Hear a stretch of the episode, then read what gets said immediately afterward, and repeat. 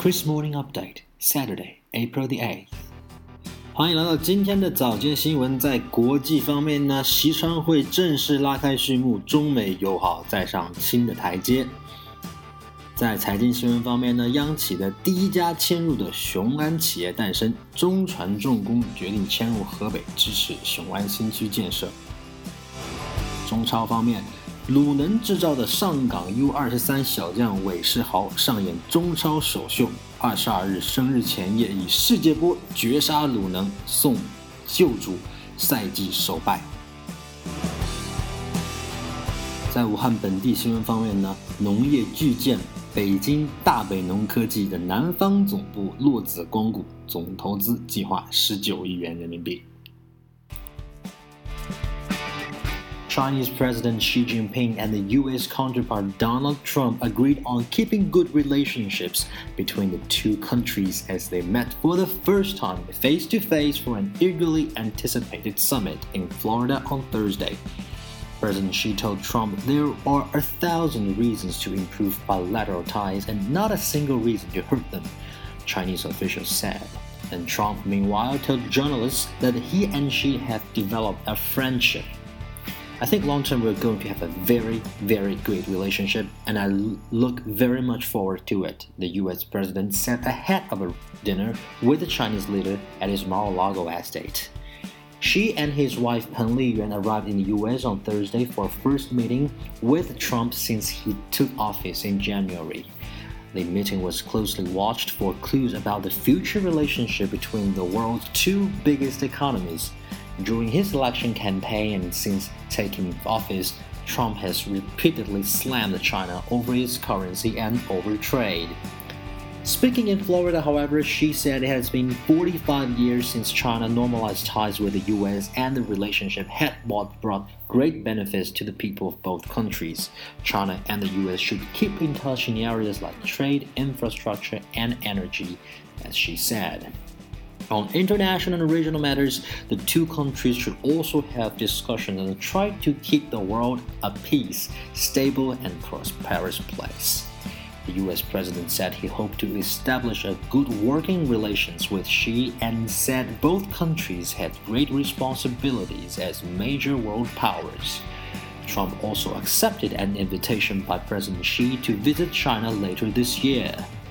The two leaders were expected to have more detailed discussions about trade and foreign policy issues on Friday, including the summit with a working lunch.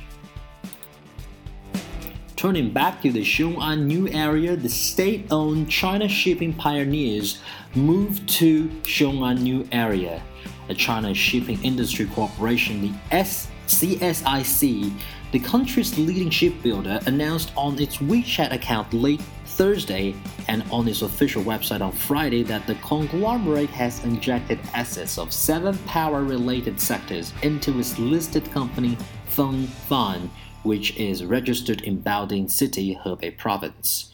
Hu Wenming, the chairman of China Shipping, a Fortune 500 company with assets of 412.7 billion RMB or 60 billion US dollar and 150,000 employees, said the company has made the move to show its determination to implement the central government's plan on building the Xiong'an new area, which consists of Xiongxian, Anxin, and Rongcheng counties in Baoding City. He added that the company would like to be a pioneer among central state owned enterprises expected to support Xiong'an.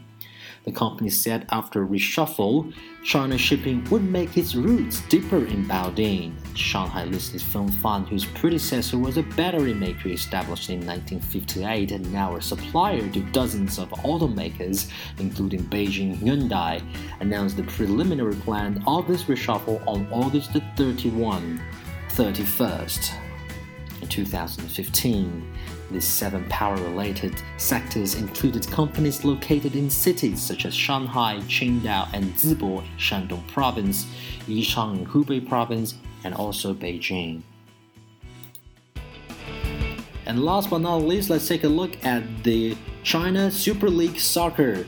The Shanghai SIPG Football Club dealt Shandong Luneng a fatal blow in a 2-1 thriller on Friday nights with SIPG's U23 rookie Wei Shihao scoring a stunning long-range strike on his debut match team to give the home team the lead for good in the final minutes of the game. Coincidentally, the decisive goal deliverer Wei Shihao is a product coming from Shandong Youth Training Camp, and his virgin goal came on the eve of his 22nd birthday. His spectacular long-range shot sent Shandong Luneng the first defeat since the CSL kicked off in early March. And that wraps up our update on Saturday morning. Stay tuned on our version on April the 9th.